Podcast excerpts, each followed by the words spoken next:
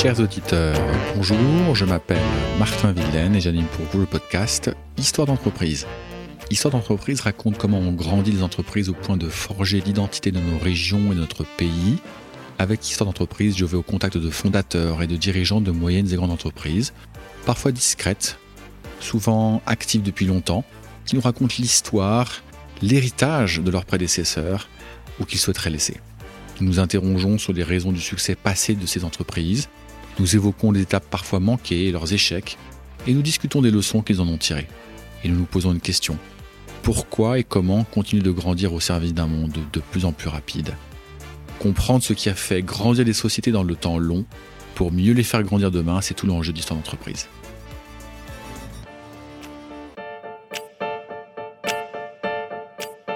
Aujourd'hui, je suis reçu par Amir Sharifi, Chief Investment Officer de Hive 4.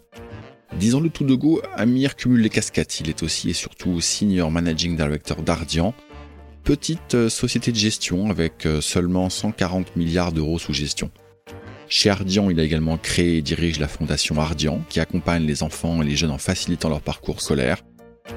Et puis Amir a créé la bourse Habib Sharifi il y a quelques mois, en honneur à son père récemment disparu.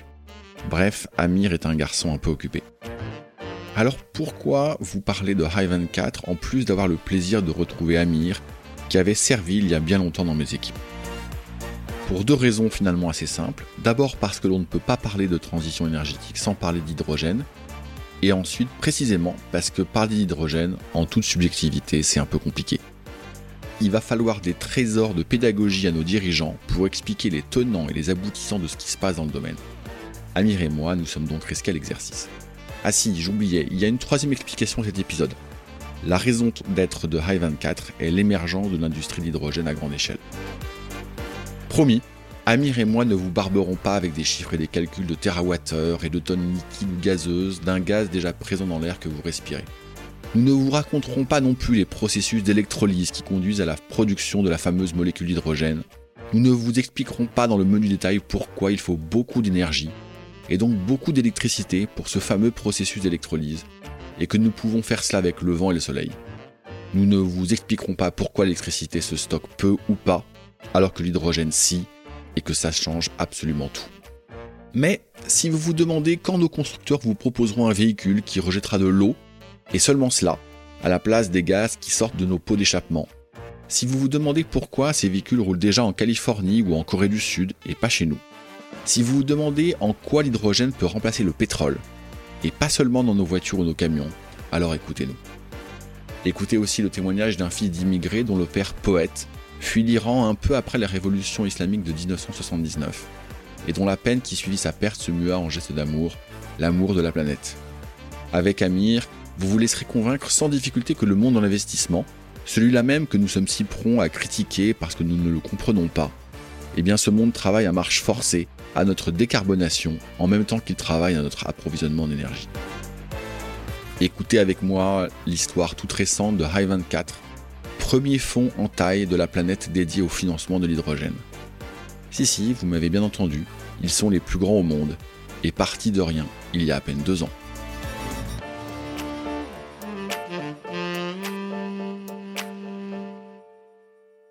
Bonjour Amir. Bonjour Martin. C'est un immense plaisir de te voir. Ça fait, on se connaît depuis très longtemps en fait, puisqu'on a été collègues chez Roland Berger et puis euh, nos chemins se, sont séparés. Euh, fait carrière dans l'investissement et puis moi j'ai mené mon propre bout de chemin. Je suis vraiment hyper heureux de te voir aujourd'hui dans un, dans un nouveau contexte. Et puis euh, ce que je trouve finalement assez marrant, c'est que il y a quelques années de cela, mais ça, remonte, on va pas quand même calculer. Tu étais mon petit consultant, j'étais le manager et puis tu m'as présenté tes slides et je me rappelle très très bien la dernière fois que tu m'avais présenté tes slides. J'avais objectivement j'avais rien eu à dire. J'ai dit bah ok c'est bon vas-y pars du bureau. Il était 17 j'étais un peu vert. Moi, j'allais devoir continuer et toi, tu partais, euh, tu retournais chez toi. Bon, j'avais déjà repéré que t'étais quand même pas trop mauvais et je m'étais pas trop trompé puisque tu as eu un, parcours euh, absolument magnifique. Je, te jette quelques fleurs, je suis désolé, mais il fallait que je commence par ça. C'était aussi pour dire à nos auditeurs que voilà, on se connaît un petit peu et même un petit peu plus qu'un petit peu, même si on, on se voit pas de manière récurrente, euh, malheureusement. Alors, Amir, est-ce que tu peux te présenter à ceux qui ne te connaissent pas? Je m'appelle Amir Sharifi, j'ai 43 ans, je suis père de famille avec trois enfants, qui trois garçons qui ont entre 3 et 13 ans, et je suis aujourd'hui directeur des investissements et membre du comité d'exécutif de i24, qui est une société euh, dédiée à l'hydrogène et donc à l'impact, euh, à l'investissement impact dans cette classe d'actifs essentielle pour la transition énergétique, euh, que j'ai cofondée il y a un an à peu près. Et avant de créer i24, c'est ce qui fait qu'on se parle aujourd'hui. Tu as fait carrière chez Ardian. Est-ce que tu peux nous dire quelques petits mots sur, sur Ardian En fait, j'ai passé 15 ans chez Ardian, que j'ai rejoint en fait comme un jeune analyste après mes cinq premières années chez Roland Berger. J'ai participé à différentes stratégies d'investissement, mais vers la fin de ces 15 dernières années, j'ai passé du temps en particulier sur les énergies renouvelables, dans lesquelles j'ai investi euh, dans beaucoup de pays, euh, dans à peu près neuf pays différents, euh, qui faisaient partie des pays importants dans lesquels on voulait se positionner en Europe et en Amérique latine. Et c'est dans ce cadre-là, en fait, que autour du mois de septembre 2020, mon chef de l'époque, Mathias Burghardt, m'a demandé de devenir responsable de la transition énergétique d'Ardian. Et c'est là, en fait, que j'ai fait mes premiers pas dans l'hydrogène puisque j'ai monté le groupe de travail hydrogène chez Ardian. D'accord. Ardian, c'est combien sous gestion aujourd'hui à peu près? Aujourd'hui, Ardian, c'est 140 milliards d'actifs sous gestion. Donc, c'est le plus gros fonds d'investissement euh, au monde d'origine européenne. On est chez les grands, pour ceux qui nous écoutent. Avec i24, euh, c'est un, un, petit parmi les grands, mais c'est déjà en fait un énorme objet. Donc il faut que tu nous présentes i24. Quand je t'ai sollicité sur LinkedIn, c'est en voyant euh, ta communication sur i24 que je me dis tiens, il faut vraiment que j'aille voir Amir parce que Ardian, euh, bon, vous êtes sous les feux de la rampe tout le temps, mais i24 c'était un petit peu confidentiel, ça l'est plus du tout. Mais pour ceux qui vont découvrir i24, euh, ça vaut vraiment le détour. Alors i24 c'est un objet dans Ardian, mais c'est pas que Ardian. Est-ce que tu peux là aussi de présenter en quelques mots ce que c'est que i24 et puis même le mot i24 d'où il vient i24 alors, Hy24 s'écrit HY24, donc HY pour hydrogène. Et 24, pourquoi? Parce que déjà, c'est un chiffre. Et comme on est une société d'investissement, euh, bah, on regarde beaucoup les chiffres. 24 heures sur 24, parce que l'hydrogène, en fait, permet de rendre les énergies renouvelables qui sont intermittentes disponibles en permanence. Et c'est le gros enjeu justement de la transition énergétique, c'est d'avoir des énergies propres qui puissent être disponibles, stockables et transportables euh, un peu en permanence. Et puis parce qu'on a euh, constitué d'emblée, alors même qu'on est une société récente, notre positionnement à l'échelle mondiale, à la fois à Paris, à Zurich, à New York, à Singapour, donc on est sur les continents, et ça nous permet en fait d'être euh, capable d'investir 24 heures sur 24. i24, donc c'est un fonds. Il fait quoi ce fonds? Il est doté de quoi? Qui a mis de l'argent? Raconte-nous un peu tout ça. Pour être exact, i24 c'est une société de gestion qui gère des fonds. Et le premier fonds que va gérer i24, c'est un fonds qui nous a été confié au tout départ à la suite d'un appel d'offres organisé par Air Liquide, Total et Vinci, qui voulait choisir en fait un gérant de fonds qui serait capable de faire croître cet écosystème de l'hydrogène qui est encore euh, assez naissant, notamment sur la question des infrastructures. à l'initiative, c'était donc euh, ce que tu appelles les initiateurs dans, dans, le pitch, Air Liquide, Total Énergie et Vinci Concessions. tout à fait. Qui ont été rejoints en fait par une autre initiative parallèle qui avait été lancée par des Américains, notamment Plug Power, qui est un gros acteur coté en fait euh, de l'hydrogène, et puis deux autres acteurs qui s'appellent Chart and Baker Hughes, qui ont chacun en fait aussi décidé d'allouer en fait de l'argent dans une même dynamique. Ce qui a fait la jonction entre ces deux initiatives, c'est en réalité Pierre-Étienne Franc, qui était à l'époque euh, chez Air Liquide euh, le patron de l'hydrogène. Il a quitté en fait Air Liquide en 2021, au mois d'avril à peu près, et quand il a fait ça, il a permis de faire la jonction entre ces deux initiatives. D'accord. C'est là où moi j'entre dans l'équation, c'est que moi j'avais lancé un peu cette initiative côté Ardian. Ouais, en interne, au en moment interne, où tu avais demandé de réfléchir transition. Exactement. J'ai monté un gros travail sur l'hydrogène, que j'avais pour cela travaillé avec plusieurs personnes de mon équipe. Alors, il y avait Raphaël Mulman, Philippe Talon, à qui je rends hommage parce qu'il était là au tout début. Et puis, euh, ensuite, on a recruté Fabio Ferrari, qui est le fondateur de Symbio, qui est une des premières sociétés, en fait, en Europe à faire des piles à combustible. Mais donc, c'était un expert, un peu un gourou de l'hydrogène. Et donc, lui nous a fait monter une énorme marche et nous a permis de nous dire, en fait, peut-être qu'on a un rôle à jouer, nous, Ardian, dans cet investissement hydrogène. Et on a compris pourquoi c'était important. Et en fait, la, jonction de toutes ces initiatives nous a conduit à gagner l'appel d'offres. Donc ça, c'était en juillet 2021. Euh, et à pouvoir euh, initier la création de i24 en tant que société de gestion euh, régulée par l'autorité des marchés financiers et de pouvoir faire un, ce qu'on appelle un closing du fonds, c'est-à-dire de dire, ben, en fait, on va attirer, enfin, mettre dans un coffre-fort un milliard d'argent qui nous étaient confiés par euh, à la fois tous ces grands industriels que j'ai cités, oui, et d'autres qui nous ont rejoints entre-temps, et des grands institutionnels, ça qui est très important, comme par exemple AXA, euh, Crédit Agricole. j'ai pris quelques notes quand même on de venir. Airbus, Enagaz, GRT Gaz, AXA que tu as cité, EDF, Aéroport de Paris, Crédit Agricole Assurance, et puis des Japonais des Américains que tu as cités, et puis j'ai vu d'autres noms, je suis, objectivement, je suis pas allé chercher le détail, mais ce qui, frappe tout de suite d'emblée, c'est que vous ont rejoint dans cette initiative, qui au départ est une initiative française, euh, des acteurs du monde entier. Absolument, en fait, c'est non seulement des acteurs du monde entier, mais ces acteurs qui sont assez emblématiques de l'écosystème, en fait, qui doit émerger, qui va émerger, euh, pour faire en sorte que cette euh, économie de l'hydrogène euh, puisse fonctionner. Mais ces acteurs, ils n'étaient pas en concurrence au départ. Euh, alors, il y en a euh, visiblement non, mais d'autres, on peut commencer à se poser quelques questions. Donc, je explique à ceux qui nous écoutent comment des acteurs qui peuvent être concurrents se disent bah, moi, je vais mettre de l'argent dans un coffre-fort et puis je vais donner, demander à Amir de, de gérer cet argent. Bah, c'est justement parce que nous, on pouvait être acteurs indépendants qu'on pouvait créer une capacité de démultiplication de l'investissement. Ça veut dire que un Air Liquide ou un Total qui nous a confié 100 millions, en fait, il nous a confié 100 millions, mais il sait qu'il permet par cela de créer un fonds de 2 milliards. Mais ce 2 milliards, en réalité, il va être déployé sur des actifs dont la valeur est probablement de l'ordre de 20 milliards. Parce que nous, on va mettre de l'argent en capital, mais avec le fonds. Mais on va aussi inviter à nos côtés euh, certains de nos investisseurs, par exemple Enagas, euh, avec lequel on est sur un des projets qui va venir à nos côtés. On va également faire venir une banque qui va mettre du, financement de projet. On va aussi avoir une partie d'argent qui va venir des soutiens publics. Et donc, si on fait la somme de tout ça, l'effet multiplicateur fait x10. Les 20 milliards, c'est pas du tout anecdotique parce que si on regarde les chiffres aujourd'hui, les montants d'investissement annoncés qui vont arriver dans les prochaines années, dans l'hydrogène, c'est de l'ordre de 200 milliards. Ok, alors ça, on va, on va revenir sur la partie chiffres. Mais c'est pour dire que ça, fait, ça fera à peu près 10%. Et 10%, ça veut dire qu'on peut être sélectif sur l'investissement, mais qu'on va quand même pouvoir faire investir quelque chose qui est significatif et qui va pouvoir faire émerger quelque chose de nouveau, des infrastructures qui vont permettre à tout l'écosystème de démarrer. Et c'est pour ça que ces investisseurs sont venus au départ.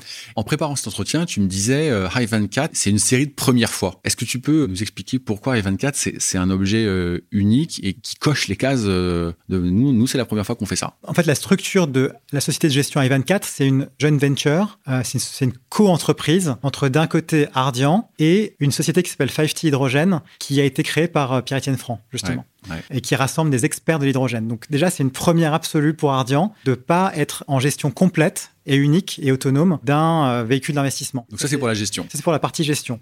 Ensuite, c'est la première fois qu'on a euh, des industriels qu'on a cités qui mm. investissent dans un fonds. Pour beaucoup d'entre eux, c'est une première absolue parce que généralement, ils mettent jamais d'argent dans les fonds. Ils font les choses eux-mêmes directement. Donc mm. ça, c'est vraiment particulier. Ça, faut vachement insister dessus parce que pour ceux qui connaissent pas le monde de l'investissement, les investisseurs qui mettent de l'argent dans les fonds, généralement, ce sont des grands institutionnels, des banques, des assureurs, mais pas des industriels. On a un peu abordé la raison pour laquelle ces industriels mettaient au pot, mais pourquoi là, cette fois-ci, ils se sont dit, allez, on y va, on, va mettre de l'argent de nos, de nos actionnaires dans ce fonds? Ah bah Parce que, je viens de le dire, en fait, ces 200 milliards, et qui vont devenir probablement des, potentiellement des trilliards d'argent en fait à l'horizon 2050. C'est des montants que chacun d'entre eux ne pourra jamais réussir à déployer seul. Et en même temps, il y a un effet au départ où il faut créer en fait une dynamique qui ne peut pas se faire de manière isolée. Mm. Il faut que tout se passe en même temps. Et donc, il faut en fait se replacer dans le contexte que l'hydrogène potentiellement ça va remplacer le pétrole et le gaz. C'est ça qu'il faut se dire. Aujourd'hui, pétrole et gaz représentent partiellement. Oui, partiellement. Mais, mais sur des, même si ça représente 20%, ce sera des montants colossaux, en fait. Parce que, en fait, l'hydrogène a des propriétés qui sont assez proches du pétrole et du gaz. Et, donc, euh,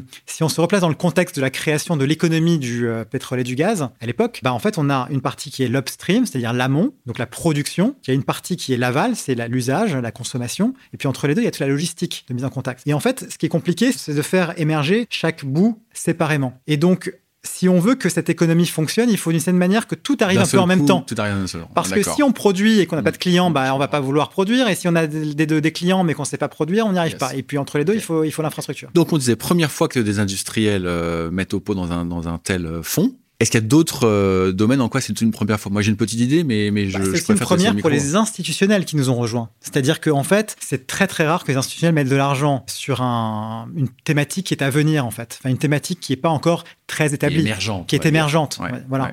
Mais aussi pourquoi? C'est parce que je pense qu'ils ont aussi compris que c'était un enjeu majeur de transition énergétique et que finalement, si on voulait investir en tant qu'institutionnel dans une classe d'actifs qui est responsable, qui réduit le CO2, bah en fait, la proposition qu'on a aujourd'hui, c'est de faire soit des batteries, soit euh, des énergies renouvelables, mais déjà, c'est des montants qui, font, qui seront relativement limités et en plus qui offrent des rendements aujourd'hui qui sont assez faibles puisque c'est devenu relativement mature. Hmm. Donc en fait, si on veut à la fois des rendements et en fait euh, un impact écologique et environnemental, en réalité, il n'y avait pas tellement d'options. Et le fait que les industriels soient venus, c'était une sorte de garantie que ces institutionnels, que c'était pas euh, quelque chose d'anodin. Tu, peux citer quelques-uns de ces institutionnels? Bah alors, on a cité AXA, on a cité Crédit Agricole, on, a, on va citer aussi la Société Générale, donc un peu toutes les grandes banques euh, de, l'écosystème. On a également euh, une société de réassurance qui s'appelle le CCR, donc c'est pour les Français. On a euh, la Caisse des dépôts déplacement du Québec. On a des, grands conglomérats japonais. Donc on a en fait un peu des, des représentants des, institutionnels fonds de pension. On a également le fonds de pension anglais, un des plus gros. On a également Allianz en Allemagne, compagnie d'assurance. Donc, on a un peu tous les grands représentants dans les différentes géographies de l'écosystème d'investissement institutionnel mondial. OK. Et puis, c'est encore d'autres premières fois, la société gestion I24. En quoi c'est encore une première fois? Bah, On a une équipe qui est assez, assez intéressante. C'est une équipe hybride qui réunit en fait à la fois des gens. L'équipe de gestion. L'équipe de gestion, ouais. En fait, on est 28 aujourd'hui, mais dans le comité exécutif et le comité d'investissement, par exemple, on est moitié-moitié entre des gens qui viennent de l'univers Ardian, c'est-à-dire l'univers de la gestion d'actifs, et autre moitié qui viennent de l'univers hydrogène. Voilà, donc ça c'est vraiment assez particulier. Et donc on a en fait une complémentarité très forte de profil. Et puis peut-être que le plus emblématique de la première fois, c'est que c'est peut-être la, plus grosse levée de fonds au monde qui a eu lieu pour un premier fonds. Je m'inquiétais, je me dis, mais il va, il va jamais le dire. Et que ce soit un fonds français qui réussisse cet exploit, je pense qu'on peut être assez fier. Ouais, c'est magnifique. Ok, vous avez levé cet argent et vous êtes maintenant en phase euh, d'investissement. Donc, euh, je découvre que vous avez investi. En fait, vous avez commencé à investir cet argent. Je me suis cité quelques, quelques noms. Est-ce que tu peux nous en parler un tout petit peu? On a fait trois investissements qui ont eu lieu euh, tout début 2021, après qu'on a réalisé notre premier début de levée de fonds. Donc, on avait de l'argent dans le fameux coffre-fort. On a fait un premier investissement en Espagne à côté de Enagas, qui est la société qui fait le transport de gaz en Espagne et qui voulait en fait avoir un partenaire pour la partie production d'hydrogène, de projets d'hydrogène vert, intégré avec euh, des actifs euh, de production d'électricité verte à destination de l'industrie, en particulier l'industrie de l'acier, l'industrie du ciment ou la mobilité, qui sont les grandes applications en fait. Eux, ils sont venus nous voir en disant est-ce que vous pouvez nous aider à investir dans un. En l'occurrence, c'était pas un projet, je crois, c'était dans une société. C'est pas un seul projet, c'est une société de développement. Et en fait, comme il y a cette règle qui est une règle de l'unbundling européen qui dit qu'un transporteur de gaz ne peut pas être non plus producteur de gaz. Ils ont un peu anticipé le fait que l'hydrogène allait être concerné par cette même réglementation. Et donc, ils se sont dit, il faut qu'on ait un partenaire déconsolidant à nos côtés. Et donc, c'est pour ça qu'ils ont fait appel à notre premier investissement. Est-ce que tu peux nous parler également de High2Gen Je ne sais pas si je prononce ça bien. Tu prononces parfaitement. High2Gen, c'est une société. C'est autre, un autre investissement que vous avez fait. Alors, c'est également un développeur de projet, euh, mais pour le coup, il est indépendant et il a la particularité de faire des projets qui visent à transformer l'hydrogène dans un carburant qui va être propre. Par exemple, si on rajoute à l'hydrogène de l'azote, on rajoute du N à du H2, on fait du NH3. Et cet NH3 qui est de l'ammoniac a énormément de débouchés. Il crée aussi ce qu'on appelle des carburants d'aviation Donc là, on est plutôt en fin de chaîne de valeur, c'est-à-dire qu'on utilise l'hydrogène à des fins euh, de production de cet ammoniac. Est-ce que euh, vous avez, au moment où on se parle, investi dans des projets qui consistent à produire, à fabriquer cet hydrogène? Ils interviennent en fait sur toute la partie production à la fois de l'hydrogène et de la conversion de l'hydrogène dans l'ammoniac ou le, carburant. ils, euh, créent eux-mêmes leur, euh, leur hydrogène également. Voilà, c'est un développeur de projets d'hydrogène dérivé. Alors, on a soigneusement évité le sujet, mais jusqu'ici, mais il va quand même falloir qu'on l'évoque. L'hydrogène, euh, on en respire tous les jours, mais pour en fabriquer, c'est une toute autre affaire. Comment est-ce qu'on fabrique de l'hydrogène? Mais simple, hein, Amir, s'il te plaît. Déjà, ce que je voulais dire, c'est que l'hydrogène, c'est pas du tout une nouveauté en fait. On l'a utilisé beaucoup en France, par exemple, il y a 50 ans. Alors moi, je me rappelle pas, je n'étais pas encore né, mais apparemment, nos grands-mères utilisaient le gaz de ville, qui était euh, de l'hydrogène fabriqué à base de charbon. Il y avait des canalisations d'hydrogène? Il servait soit pour la cuisine, soit pour les éclairages dans les villes. C'est après la Seconde Guerre mondiale, tu dis? Ouais, tout à fait. Ok. Bon, donc ça existait déjà. Ok? C'est déjà utilisé. Ça a complètement disparu depuis. Ça, a disparu depuis. Et l'autre chose qui est très euh, utilisée, c'est l'électrolyse, qui est en fait euh, quelque chose que les gens ont parfois testé dans les laboratoires euh, quand on était gamin, qui est en fait de séparer les molécules d'hydrogène et d'oxygène par un courant, par injection de courant. Donc si je mets un courant dans de l'eau, je sépare à l'intérieur de H2O, H2 et eau. Ouais. Alors, je vais m'arrêter une toute petite minute là-dessus parce que c'est juste absolument essentiel pour qui ne connaît pas l'industrie de l'hydrogène. C'est que très majoritairement, l'hydrogène, on le fabrique à partir de l'eau. Donc, l'eau, ça va, on s'est trouvé, c'est pas très compliqué. Mais il faut de l'énergie pour casser cette molécule d'eau et fabriquer de l'hydrogène d'un côté et de l'oxygène de l'autre. Et donc, cette énergie, en fait, c'est une énergie électrique. Donc, il faut amener de l'électricité dans les électrolyseurs pour fabriquer cet hydrogène. Et en fait, une des grosses questions posées par euh, la fabrication, la production de cet hydrogène, cette électricité, il faut la fabriquer elle-même. Et donc l'hydrogène, euh, pour les puristes, c'est une énergie secondaire, c'est pas une énergie primaire. Et donc pour fabriquer une énergie euh, secondaire, il faut une énergie primaire qui est l'électricité. Et donc un des gros enjeux de la fabrication de cet hydrogène, c'est mais comment est-ce qu'on fabrique de l'hydrogène dit vert? Et cet hydrogène dit vert, en fait, vient d'une électricité qui elle-même vient d'une source non fossile. Exactement typiquement les énergies renouvelables ou l'énergie nucléaire, enfin en tout cas des, sources d'énergie qui sont bas carbone. Du coup, euh, j'en viens aux questions un peu qui fâchent, parce qu'il faut quand même que je les pose, même si aujourd'hui vous avez une ambition globale et, euh, vos investisseurs sont globaux. Si je prends euh, mon béret et ma bouteille de vin rouge et que je m'intéresse à la France, c'est un secret pour personne que fabriquer des électrons à partir de renouvelables en France, c'est compliqué, parce que déployer des nouveaux projets, soit pour des éoliennes ou du photovoltaïque, c'est extrêmement compliqué. C'est quoi ta vision des enjeux de la fabrication de l'hydrogène en France, et spécifiquement en France? Alors, on va avoir une production d'hydrogène en France à partir des ambitions annoncées par euh, le président Macron. Et en fait, il y aura des applications qui sont assez immédiates parce qu'aujourd'hui, l'hydrogène est déjà produit en France. Sauf qu'il est produit à partir euh, de gaz naturel parce qu'on a aussi en fait de l'hydrogène associé aux fossiles. Et donc il y a aussi une méthode qui permet de à partir de méthane. Bah, voilà, à partir de méthane. Et on peut tout à fait extraire en fait euh, cet hydrogène à partir de cette source-là. Et c'est utilisé aujourd'hui dans certaines industries, notamment l'industrie de l'acier dont j'ai parlé tout à l'heure, parce qu'en fait l'industrie de l'acier ça consiste simplement à séparer à l'intérieur d'un minerai de fer, d'enlever de l'oxygène. Et pour faire ça en fait le meilleur moyen, le meilleur procès, c'est l'hydrogène. Et donc c'est une énorme source.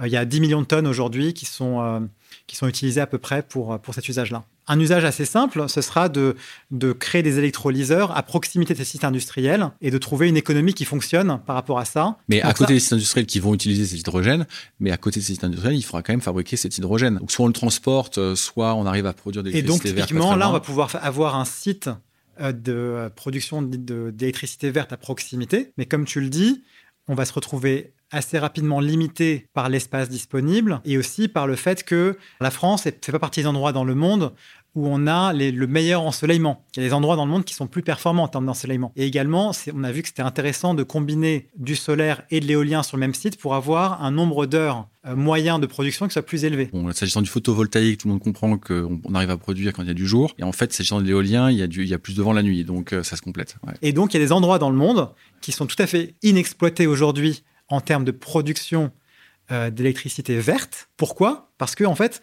le réseau électrique ne fonctionne pas très bien sur les très grandes distances. Donc c'est pour ça qu'on n'a pas des câbles électriques aujourd'hui qui connectent le Chili avec la France. Parce que en fait, faire un câble sous-marin, il y a une déperdition telle. Voilà. Et donc le moyen d'y échapper, c'est de créer des énormes champs dans les endroits qui sont assez peu dérangeants pour la biodiversité et pour les personnes, parce que c'est des endroits en fait qui sont euh, désertiques et où on va pouvoir mettre euh, des très grande capacité. Mais quand je dis très grande, ça veut dire en gigawatts. Et gigawatts, pour les auditeurs, un gigawatt, c'est une tranche nucléaire. On va avoir des projets qui vont potentiellement faire 20 gigawatts. Donc 20 tranches nucléaires dans un site, sur un seul site potentiellement. Ah ouais. Voilà. Donc des trucs qui sont colossaux. D'accord. Euh, au Chili, en Australie euh, et même au Moyen-Orient. D'accord. Ça, c'est les grands sites qu'on a identifiés. Et donc là, on va pouvoir. Afrique, non Potentiellement en Afrique aussi. En Namibie, par exemple, il y a des projets. Donc, euh, donc il va y avoir des zones tout à fait nouvelles. Et puis aussi l'Europe du Nord, dans les Nordiques, en fait. au nord de la Suède, au nord de la Norvège, de la Finlande. D'accord, Et après, on transporterait l'hydrogène. On transporterait l'hydrogène qui, du coup, est un vecteur qui peut être euh, transformé sous une forme qui, se déplace. Et aujourd'hui, l'hydrogène circule beaucoup déjà, en fait, euh, sous forme d'ammoniac. On en parlait tout à l'heure, parce que ah. l'ammoniac circule dans le monde aujourd'hui, 180 millions de tonnes. et après, tu le. et après, on pourrait le recraquer, euh, voilà, ou on pourrait avoir un hydrogène sous forme liquide. Donc là, on retrouve l'économie du gaz naturel liquéfié. On pourrait avoir un peu une économie similaire. Et puis, il y a même une technologie nouvelle qui consiste à transformer euh, l'hydrogène dans un transport euh, à température moyenne qui s'appelle le Liquid Organic Hydrogen Carrier. Voilà, qui est une autre technologie qui permettrait d'avoir l'hydrogène à température ambiante et qui pourrait prendre toute la logistique pétrole. Donc, en fait, il y a beaucoup de logistique qui existe aujourd'hui qu'on pourrait recycler ou réutiliser pour mm. pouvoir transporter l'hydrogène à grande distance. Pour essayer de synthétiser un peu tout ce qu'on s'est dit, s'agissant de la production de cet hydrogène, on est capable et on on doit fabriquer un hydrogène qui est vert et donc qui est fabriqué à partir d'une énergie totalement renouvelable. On est bien d'accord Tout à fait d'accord. Et donc c'est aussi pour ça qu'il participe de la transition énergétique. Pour ceux qui découvrent aussi la place qu'aura euh, l'hydrogène dans, demain dans, l'industrie, toi ta vision de, cette, de, la part de l'hydrogène demain dans, l'économie au global, il y a deux grands horizons, il y a 2030 et 2050. Est-ce que tu peux nous en, nous en dresser un tout petit peu le portrait? Ça reste encore une très faible part? Dans le mix énergétique, même dans l'énergie secondaire, parce qu'il y a le pétrole d'abord. Est-ce que tu peux nous raconter un peu tout ça? Le point de départ de la réflexion, c'est qu'aujourd'hui, ce qu'il faut savoir, c'est que le mix énergétique mondial, c'est 80% de fossiles et 20% d'électricité renouvelable ou nucléaire. Euh, je pense que dans les projections à 2050, on imagine que l'électricité pourrait représenter à peu près 50% D'accord? Et ces 50%, on espère qu'ils soient en très grande partie décarbonés. Sinon, ça n'a pas beaucoup d'intérêt pour la transition énergétique. Mais même si on arrive à ce chiffre-là, qui est assez ambitieux en soi, on aura quand même 50% que si on fait rien pour remplacer les fossiles et les gaz qui vont rester comme ça. Et donc, ce qu'on a identifié avec l'hydrogène, c'est que ça avait des propriétés telles en termes de versatilité, puisque l'hydrogène peut prendre la forme d'un gaz ou la forme d'un liquide, qu'on pourrait en fait remplacer sur ces 50%, à peu près 20% pourrait, être remplacé par de l'hydrogène ou des dérivés de l'hydrogène. Donc c'est ça l'enjeu. Et c'est un enjeu qui est colossal en fait, quand on y réfléchit. Il est, il est d'autant plus colossal et important que les réseaux électriques ont été dimensionnés pour les fameux 20%. Donc c'est pour ça qu'en fait on a une limite à ce qu'on va pouvoir faire avec l'électrique. Il y a une capacité de produire de l'électrique, on en a déjà parlé tout à l'heure. Mais la question, c'est comment est-ce qu'on va transporter cette électricité vers les besoins, en fait. Ouais. Ce que tu es en train de nous dire quand même, c'est que cet hydrogène, qui va donc prendre une place de plus en plus croissante dans le mix, il va d'abord remplacer euh, du pétrole plutôt que d'autres sources d'électricité. On est d'accord? Oui, tout à fait d'accord. Ouais. Ouais. Bon, l'énorme intérêt en fait euh, de l'hydrogène, c'est que euh, si on fait une voiture on parle beaucoup de ça. Hein. En fait, on parle plutôt même des camions ou des bus à hydrogène parce que c'est le cas est encore plus simple à démontrer. Mais en fait, on va avoir une interdiction en 2035 euh, des, véhicules à euh, carburant thermique. Donc, il va falloir euh, trouver une solution. Et donc, on sait bien que les véhicules qui vont être diesel ou qui vont être hybrides entre diesel et électrique vont devoir trouver une solution de remplacement pour ce fameux carburant diesel. Et donc, en fait, ce qu'on imagine et ce qu'on va pouvoir faire, c'est remplacer en fait la partie diesel par un carburant qui va être un carburant qu'on va transformer en électricité en inversant ces dynamiques d'électrolyse dont on a discuté. Et donc là, on, on, on, a un carburant qui est assorti, ne donne pas euh, un, quelque chose qui est polluant, mais qui donne de, de la vapeur d'eau. Aujourd'hui, c'est pas économique. Je parlais avec un, un fabricant de camions. Oui. Euh, il y a quelques semaines de cela, qu'on a interviewé d'ailleurs dans ce podcast, qui m'expliquait que lui, il avait un début de flotte qui fonctionnait à l'hydrogène. Alors je me dis, ah, ça c'est génial, bravo, racontez-moi. En fait, c'était un petit peu plus subtil que ça. En fait, le moteur qui faisait avancer le camion fonctionnait à notre bon vieux diesel. Et en revanche, euh, la partie réfrigérante du camion, parce qu'en fait, lui fabrique des ouais. camions réfrigérants, elle fonctionnait à l'hydrogène. Ouais. Et quand je lui dis, mais pourquoi vous passez pas tout le véhicule à l'hydrogène Il me dit, non, mais Martin, c'est trop cher. C'est trop cher, mais la réalité, c'est que c'est une question d'écosystème. Donc, en fait, c'est vrai que si on regarde les choses à l'échelle du seul véhicule, l'équation n'est pas simple à, à, réaliser parce qu'il y a beaucoup de transformations à réaliser euh, et on arrive sur des niveaux d'efficience qui sont pas extraordinaires. Mais la réalité, c'est que il faut regarder les choses de manière systémique et on n'a pas vraiment le choix parce que simplement, pour créer une infrastructure de production et de recharge de ces véhicules, si on voulait le faire que en électrique, on a un problème déjà de chargement et de, tirage sur le réseau et on a un problème d'espace et de foncier. Ah, raconte-nous un nouveau problème qu'on connaissait pas. Le chargement, ça, on a bien lu aux 20h au TF1 que c'était un sujet. Bah, le foncier, en fait, euh, j'ai une étude sous les yeux là, euh, ouais. qui, qui, avait été faite par le Conseil de l'hydrogène, qui euh, comparait l'espace qui serait occupé si à New York on voulait remplacer toutes les stations de recharge de taxi euh, par soit de l'électrique, soit de l'hydrogène. Quel serait l'espace pris Ils avaient calculé qu'en gros, il y avait un ratio de 1 à 15 en espace occupé entre les deux. Ils avaient dit que c'était pour New York, c'était l'équivalent de 180 cours de basket. Pour l'hydrogène, c'était 12. Je me fais l'avocat du diable là, pardon. Là, on parle euh, du remplacement de stations de recharge électrique par des stations de recharge à hydrogène. Mais tu es peut-être un cran plus loin déjà, parce qu'on en est encore à se dire, je vais remplacer les stations à, essence et diesel avec des stations électriques. Donc j'imagine que l'emplacement foncier, euh, il est un peu déjà là en fait, non? Puisqu'on pourrait dire, bah, on va remplacer une station euh, à essence avec une station électrique avant de la remplacer par une station à hydrogène. Oui, mais le point c'est ça, c'est qu'en fait, le foncier de euh, l'essence, il est très très inférieur. Parce que la logistique en fait d'approvisionnement ah. est pas la même. C'est-à-dire que tu amènes, comme ah. c'est comme c'est stockable et transportable, ah oui, l'essence. Pardon, pardon. Ça, ah oui, parce que t'es pas passé par l'étape. Euh, il faut créer encore combien de fonciers en plus si on passe tout électrique? Tout le sujet est là en fait. C'est que en fait, comme euh, il, le réseau, on va pas pouvoir tirer dessus autant qu'on veut. Il faudrait créer, créer en fait des batteries immenses. Immense. Ouais. à côté des, des, points de chargement. Alors, c'est pas grave si on utilise un véhicule particulier que je charge à ouais. la maison, ouais. mais il y a des usages où euh, ça fonctionne pas suffisant, c'est pas suffisant en fait. Il y a des gens qui vont quand même toujours à la fin vouloir se dire, bah, je veux une autonomie de 600 km et charger en 3 minutes. Et un, typiquement, pour les particuliers, ce sera des cas peut-être qui vont se développer au, fil, au fil du temps, mais pour un utilisateur de véhicules utilité légère, un artisan, etc., il veut pas avoir l'anxiété, il veut pouvoir tourner quand même beaucoup. Ou un bus qui veut une grosse flotte de bus de 500 bus pour, euh, pour une ville, bah en fait, il va vouloir y charger la nuit. Et il va pas pouvoir doubler en fait son réseau de chargement ouais, pour charger la nuit. Ouais. C'est pour ça qu'on parle beaucoup d'usage intensif et captif pour l'hydrogène pour la mobilité, parce que c'est ces usages-là qui, d'une certaine manière, sont pas vraiment remplaçables par l'électrique. Et donc, pour revenir à nos, à nos bus euh, à hydrogène ou aux camions à hydrogène, toi, tu vois quand la bascule? Parce que pour l'instant, il n'y a pas les économiques pour. Alors, j'ai bien compris qu'un projet comme celui que tu diriges, il va y contribuer. Mais c'est quoi l'horizon de temps où on va commencer à se dire comme aujourd'hui, ah, j'hésite un tout petit peu entre mon bon vieux et véhicule à essence ou mon bon vieux véhicule électrique. J'en parle d'autant plus plus librement que je viens de changer de véhicule, juste c'était deux fois plus cher en électrique qu'en essence, donc j'ai acheté un bon véhicule à essence. Enfin, la parenthèse, c'est pour quand le, moment où j'aurai un peu le choix entre les deux? Bah, Ça va arriver à partir du moment où les constructeurs vont euh, lancer des séries. Parce que quand ils auront lancé des grandes séries, les prix vont naturellement baisser. Alors, j'ai pas vu de constructeurs dans les investisseurs. Je me trompe ou pas Et non, tu as raison. Les constructeurs ne sont pas venus dans. J'ai vu, j'ai vu Airbus. Ouais. J'ai une petite idée de pourquoi ils sont là. Tu as vu CMA CGM. Ouais, exact. Tout à fait. Donc ça, on a deux. CMA CGM pour ceux qui nous écoutent, c'est du transport de, de, fret. Donc eux, ils ont très bien compris le sujet, mais les constructeurs sont un tout petit peu timides encore parce qu'ils disent mais où est la recharge? Et donc on est un peu sur un problème de poulet de l'œuf. Et donc c'est aussi une des raisons pour lesquelles notre fonds existe. C'est un peu pour régler cette question de la poulet de l'œuf. Et typiquement en Allemagne, c'est le troisième investissement qu'on parlait tout à l'heure. Notre troisième investissement, c'est une société qui fait de la recharge de Mais camions tu, et de bus. Tu, m'as pas répondu à, ma dernière question. Hein, sur, euh, sur, en 2030, en Allemagne, tu vas avoir euh, à peu près 300 stations de recharge à euh, hydrogène. à hydrogène.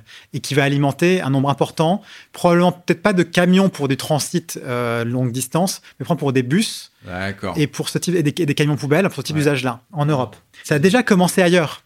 Ça a déjà commencé ailleurs. Raconte, ça m'intéresse. Bah, par exemple, si on regarde la Californie, si on regarde la Corée, si on regarde le Japon, il y a déjà 30 000 véhicules particuliers, particuliers qui tournent à l'hydrogène. en euh, Californie, j'ai des Tesla à 40 dollars, comme toi tu achètes ton, ta baguette au coin de la rue. Donc, euh, Voilà, mais la Corée et le Japon. Ça, je peux m'en parler. Parce que euh, Hyundai et Toyota ont été très volontaristes et ils ont créé en fait les écosystèmes qui vont bien pour, que ça marche.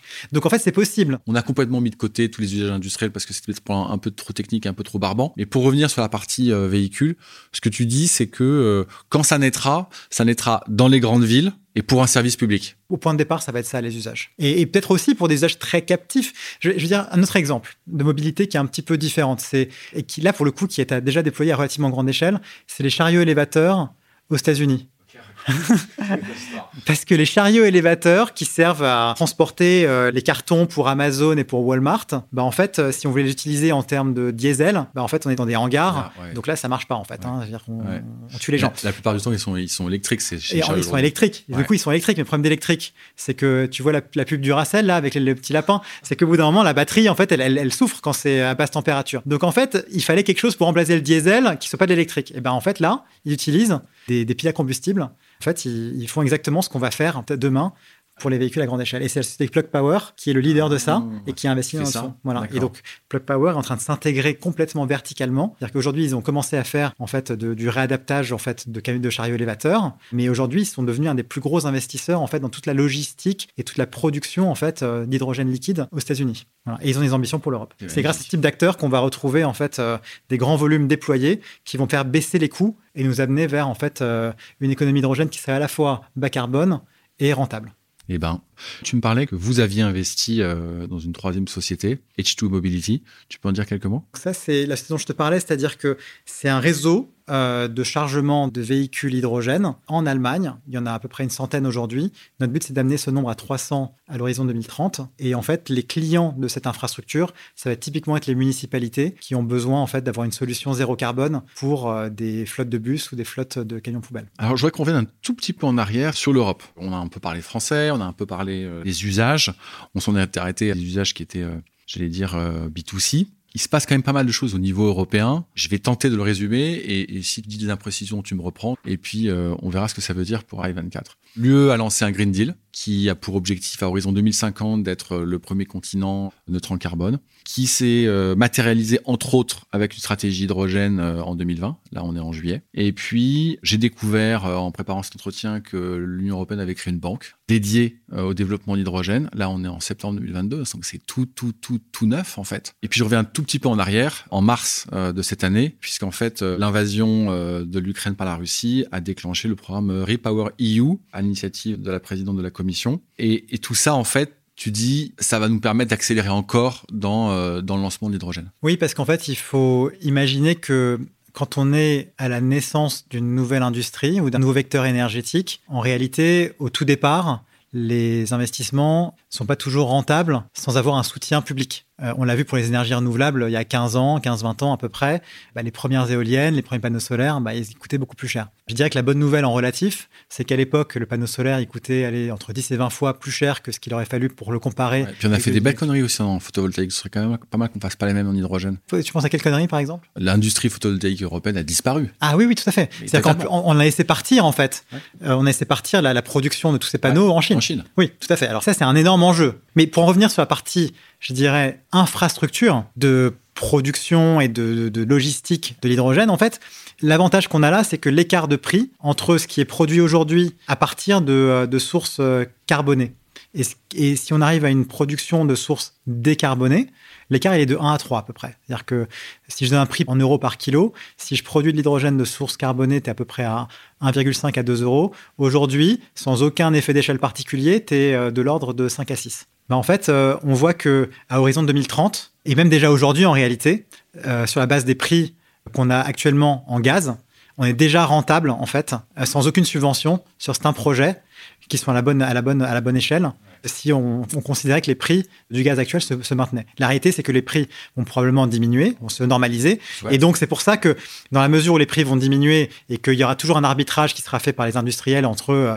acheter euh, quelque chose qui est propre mais qui coûte beaucoup plus cher ou quelque chose qui l'est moins, ben, en fait, il y, a, besoin d'un soutien public qui va pouvoir en fait faire la transition, mais ça va pas durer très longtemps en réalité. C'est-à-dire qu'il faut peut-être moins d'une décennie en réalité pour que ces soutiens publics permettent d'initier les premiers projets qui seront à une échelle suffisante. Et ensuite, quand on aura fait les effets d'échelle, on va retrouver des prix qui seront euh, des niveaux de prix de production qui Donc seront toi, tu t'attends à investir avec Rai 24 dans des projets euh, soutenus par les autorités, soit européennes, soit nationales. On aura besoin de ce soutien pour que ça marche. Et d'ailleurs, en fait, j'allais dire que i24, quand on regarde la structure de ces investisseurs, on a un milliard qui viennent d'industriels, on a un milliard qui viennent d'institutionnels, et en réalité, on va probablement avoir de l'ordre d'un milliard indirectement qui vont venir de soutien public, en fait, au point de départ.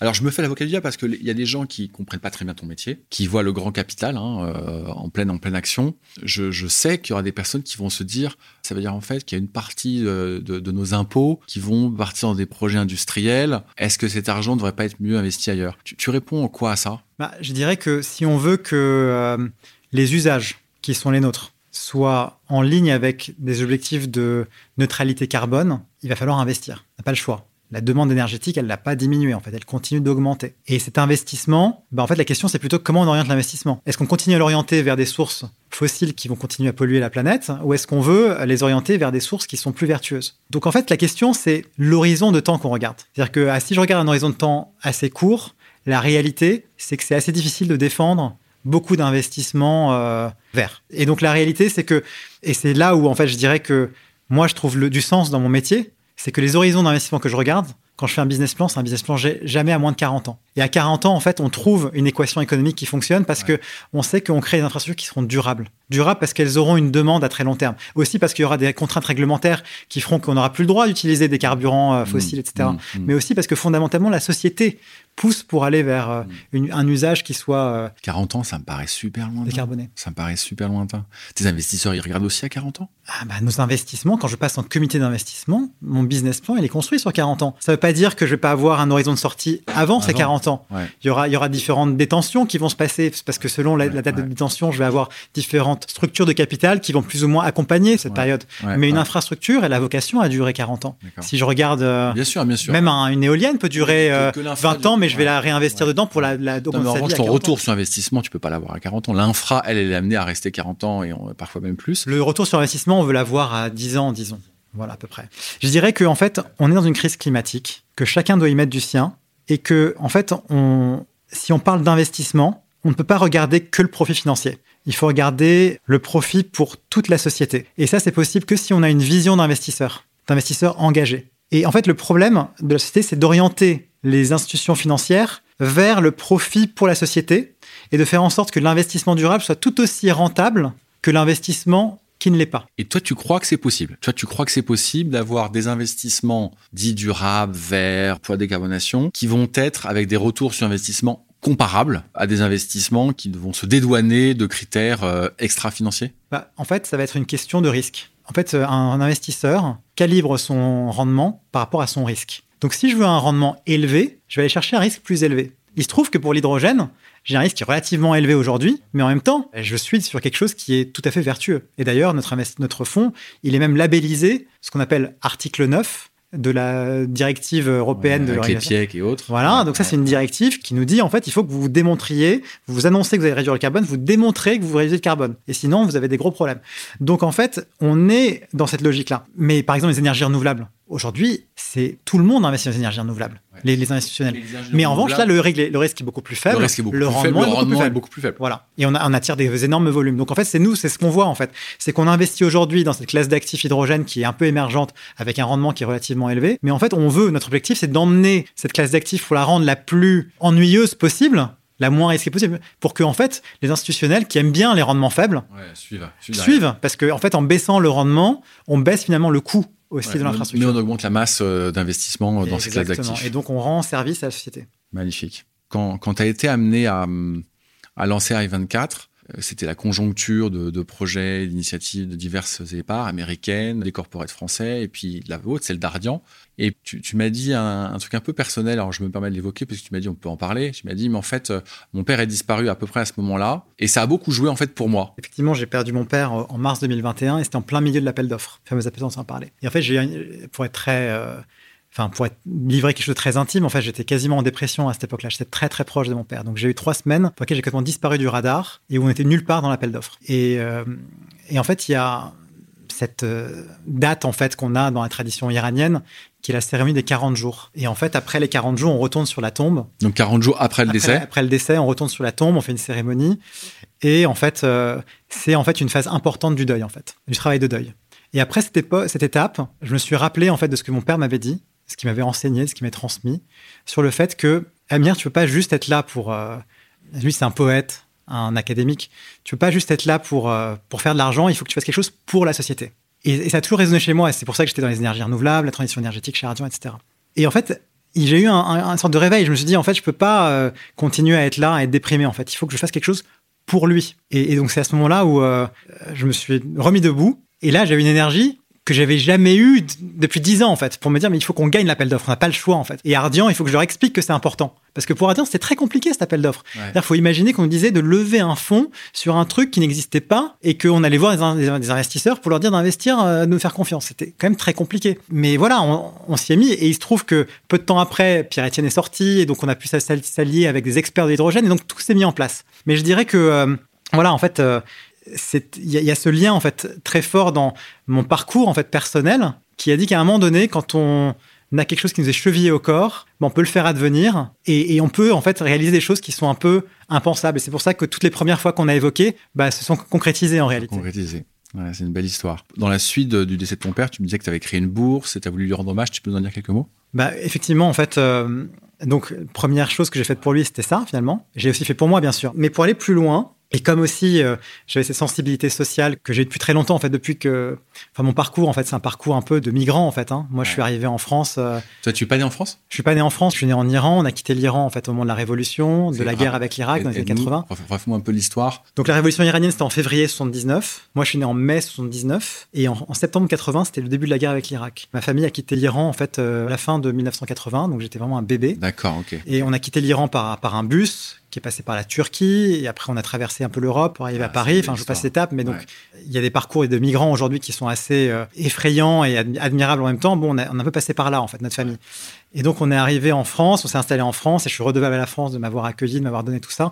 Mais je garde en fait un peu cette idée que quand on vient, quand on a parcouru tout ça, c'est très difficile. Et euh, donner une voix à ces personnes qui ont traversé l'exil, c'était important. Euh, et donc, en fait, là où je fais le lien avec mon père, c'est que mon père, lui, euh, qui travaillait dans la Société nationale du pétrole en Iran, quand il est arrivé en France, il est devenu poète. Il était déjà poète un petit peu avant, mais il a vraiment fait ça de manière plus. Il a fait un métier. Il a fait un métier, puis il a fait beaucoup d'enseignements en fait aussi, de, à la Sorbonne, la littérature euh, persane, etc. Mais, mais en fait, pourquoi? Parce que pour lui, c'était le moyen de survivre, en fait. C'est-à-dire que avoir un langage poétique, c'était le moyen de survivre à, à l'exil et au déracinement. Quand on est exilé de force, qu'on ne pas retourner chez soi, c'est une douleur qui qui n'est pas remplaçable par une nourriture, euh, une nourriture du corps. En fait, il faut une nourriture de, de l'âme, en fait. Et donc, je me suis dit que pour aller dans ce sens, j'allais créer une bourse qui allait donner la parole et des moyens à des jeunes artistes qui sont eux-mêmes exilés, qui arrivent en Europe. Euh, donc, ils peuvent exiler de partout. Ils peuvent venir d'Afrique, ils peuvent venir d'Ukraine, ils peuvent venir d'Iran, ils peuvent venir de, Syrie, ils peuvent venir de partout. Et, mais ils, sont, ils, sont, ils arrivent en Europe et ils ont un langage poétique, ils ont un langage musical, ils ont un langage euh, pictural, etc. Et, ils veulent exprimer quelque chose. Et on va leur donner comme matière un poème de mon père. D'accord. Et il, il, en a écrit combien de et il, a, il, a, publié deux recueils de poèmes. Et donc, on va leur donner en fait un poème par an. Et on va leur dire, bah voilà, vous avez cette inspiration et maintenant, produisez une œuvre. Et, donc, on va leur donner la possibilité. Quelle que soit sa forme. Quelle que soit sa forme. Donc, chacun va venir avec son. On va faire un appel à projet. Et on va dire à cinq d'entre eux de venir avec. Euh, on va choisir un musicien, un poète, euh, un compositeur, euh, un, un, peintre, peut-être un danseur, une danseuse. Voilà. Et, et, chacun dans son domaine va proposer une œuvre nouvelle, originale. Et, l'espace pour le faire, ça va être la Cité internationale universitaire de Paris, euh, qui a en fait des très beaux espaces et qui a aussi des, des logements en fait, qui a, un, qui a, un, grand campus. Et donc ils vont être logés là-bas pendant trois mois. Et issus des trois mois, ils vont, euh, euh, ils vont enregistrer. ils sont logés. Ils sont logés, ils sont logés, ils sont nourris. Enfin, on leur met tout à disposition pour qu'ils aient à penser que à la création. Et, et, à la sortie, en fait, ils ont bah, en fait un, une création en fait qu'on va enregistrer et qui vont représenter devant un large public à Paris, à la Cité internationale universitaire, qui a des très beaux salons en fait de réception, dans un cadre spectacle vivant en fait. Et ça, ça va se tenir chaque année autour du 25 mars, qui correspond au jour du Nouvel An iranien, qui est aussi le premier jour du printemps, qui correspond aussi à l'anniversaire de la mort de mon père. Voilà, donc en fait, en faisant ça, on permet à les artistes de créer quelque chose, de le présenter, dans un moment où en fait on, célèbre la mort de quelqu'un, mais on célèbre aussi le renouveau de la nature. Et comment tu finances cette, euh, cette bourse? Alors le concert, euh, les gens qui viennent, en fait, ils payent leur ticket, donc ça, ça, donne de l'argent. Et puis on a des, soutiens, donc il y a une fondation euh, chez Ardian que j'ai d'ailleurs montée moi-même il y a il y a une dizaine d'années qui, qui, nous soutient. Puis on a ensuite des, soutiens, je dirais, de, de mécènes particuliers. Toi aussi, tu as donné un concert alors? Alors, et moi aussi, j'ai donné le concert de, la. Parce que la première édition qui a eu lieu, euh, qui a eu lieu au mois de mars dernier. Tu, n'y échapperas pas effectivement, il y a un an, la première édition n'avait pas encore les boursiers, par définition. Et donc, effectivement, je me suis mis sur scène. En fait, j'ai travaillé un répertoire que j'avais d'ailleurs préparé en fait euh, l'été d'avant parce que j'avais, en fait, un des moyens pour moi de surmonter le deuil de mon père, ça a été d'enregistrer un album. Euh, donc j'avais enregistré un album de musique classique que j'avais interprété moi-même, du Schumann, du Schubert, du Chopin, etc. Et aussi des poèmes, poèmes qu'il avait écrits et que j'avais traduits et, euh, voilà fait lire. Et donc en fait cet album, en fait, bah, en fait on l'a euh, mis sur scène au mois de mars dernier, en fait, pour lancer le, le concert inaugural en fait de la bourse. Et c'est ce qu'on écoute en ce moment, et on va laisser la musique perdurer encore quelques secondes.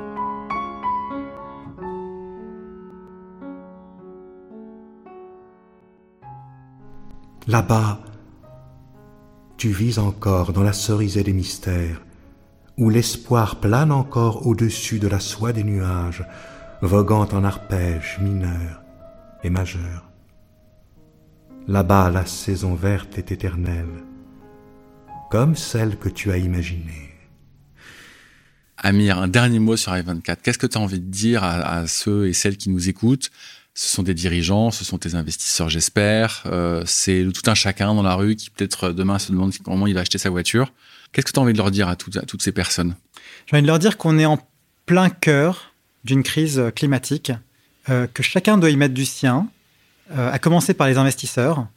Et donc j'invite en fait tous les investisseurs en fait à envisager des stratégies d'impact pour contribuer à une meilleure planète. Super. Merci Amir. Merci Martin.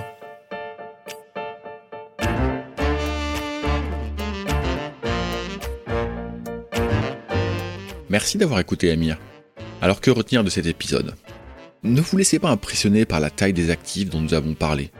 Ne vous laissez pas non plus impressionner par les acteurs que nous avons cités, et en plus de ceux que nous n'avons pas cités, même s'il faut reconnaître que mettre autour de la table autant de monde, américains, européens, japonais et d'autres encore, en même temps, relève de l'exploit. Ne vous laissez pas impressionner non plus par la technicité derrière l'industrie de l'hydrogène.